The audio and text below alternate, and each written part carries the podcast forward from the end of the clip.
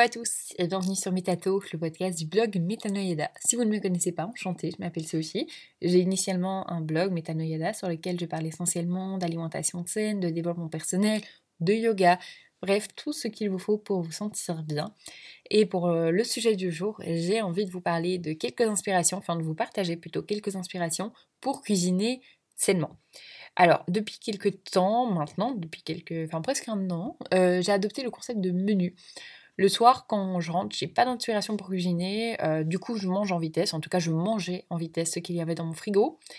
Euh, parce que je rentrais, j'avais faim et j'avais envie de manger maintenant. J'avais clairement pas envie d'attendre une heure que euh, tout soit prêt. Bref, l'angoisse, c'était pas ouf. Du coup, j'ai décidé d'instaurer des menus, le concept de menu, et j'en change tous les mois. J'ai un menu 1 avec à l'époque, en tout cas, avec petit déjeuner, déjeuner, dîner et break éventuellement. Pourquoi je disais à l'époque? Parce que maintenant, je fais le jeûne intermittent. Je vous invite à aller voir dans mes podcasts. Je vous ai fait un podcast à ce sujet d'ailleurs. Et puis un menu 2. Donc un menu 1, menu 2. Et j'alterne les deux tous les 4 jours pour que les aliments gardent tous les nutriments. Pourquoi 4 jours? Parce qu'après 4 jours, les légumes et fruits frais commencent à tirer un petit peu la gueule. Alors j'adore ça parce qu'en plus de manger plus sainement, j'évite le gaspillage alimentaire. Et euh, également, ça me permet d'avoir l'occasion de faire de nouvelles recettes et d'essayer de nouvelles choses. D'ailleurs, si ça vous intéresse, je vous ai fait un son à ce sujet, mon organisation sur les menus et, euh, et tout ça. Je vous invite à aller voir le, soit l'article, soit la vidéo. D'ailleurs, j'ai fait une vidéo et un podcast. Euh, bref, ce ne sont pas les idées de recettes qui me manquent, enfin qui manquent d'ailleurs, on en trouve partout. Et voici quelques endroits, du coup, pour trouver quelques idées en tout cas, c'est là où moi je pioche mes idées. Alors, Pinterest number one, c'est vraiment ma source numéro une. Ça me donne tellement d'inspiration. Euh, juste un peu compliqué car bien entendu toutes celles qui me plaisent sont américaines. Je rappelle que je suis végane, donc je cherche souvent des recettes véganes et euh, j'ai l'impression qu'il n'y a que les américaines qui partagent des recettes véganes et ils mettent des ingrédients avec lesquels soit je ne suis pas particulièrement d'accord. Euh, parce que c'est pas très nature. Je suis végane, mais côté vegan nature. Sinon, euh, ce sont des problèmes de métrique, système métrique avec leurs cups. c'est toujours compliqué de chercher sur internet un équivalent. Mais bref, je le vis assez bien, j'adapte toujours, j'ai toujours au moins deux recettes en provenance de Pinterest dans mes menus. D'ailleurs, n'hésitez pas à me suivre sur Pinterest. Il suffit de vous taper Metanoïada, vous allez tout trouver. Je partage énormément de choses sur ce réseau social-là. Et euh, d'ailleurs, vous pouvez aller voir les recettes que j'ai taguées, je vous ai, euh, je vous ai mis dedans. Enfin, vous, vous avez accès.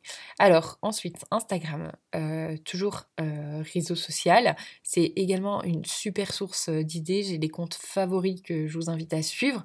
Je suis végane, donc forcément les comptes sont véganes. Il y a Seasoned Tofu, Choosing Chia ou Kia, je sais pas comment on dit, de feedfeed.vegan, vegan food space, smoothie bowls.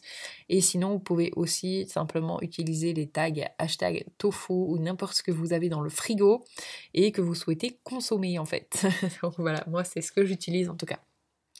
Alors, troisième source d'inspiration, les, les plats préparés. Alors, j'ai osé le dire, moi qui vous disais il y a quelques minutes que je refusais certaines recettes américaines parce qu'elles sont pas très nature. Alors, je mange pas de plats préparés, vegan ou pas, hein, je vous le dis directement.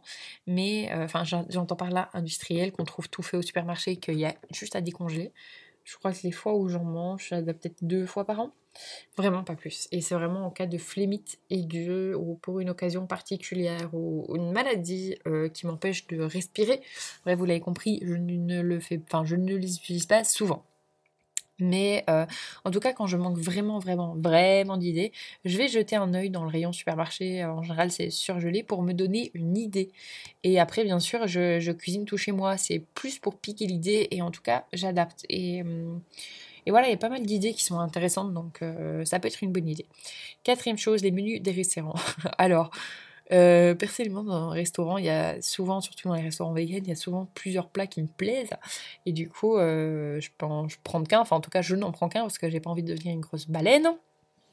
Et du coup, ce que je fais, c'est que je prends en photo le menu. Euh, j'adore trouver de nouvelles idées d'association et les restaurants, c'est un super endroit pour avoir des idées. Donc voilà, surtout dans les véganes. Voilà, après, c'est un challenge hein, de reproduire les plats, mais ça permet d'avoir des idées Donc voilà, et cinquième source d'inspiration, les voyages.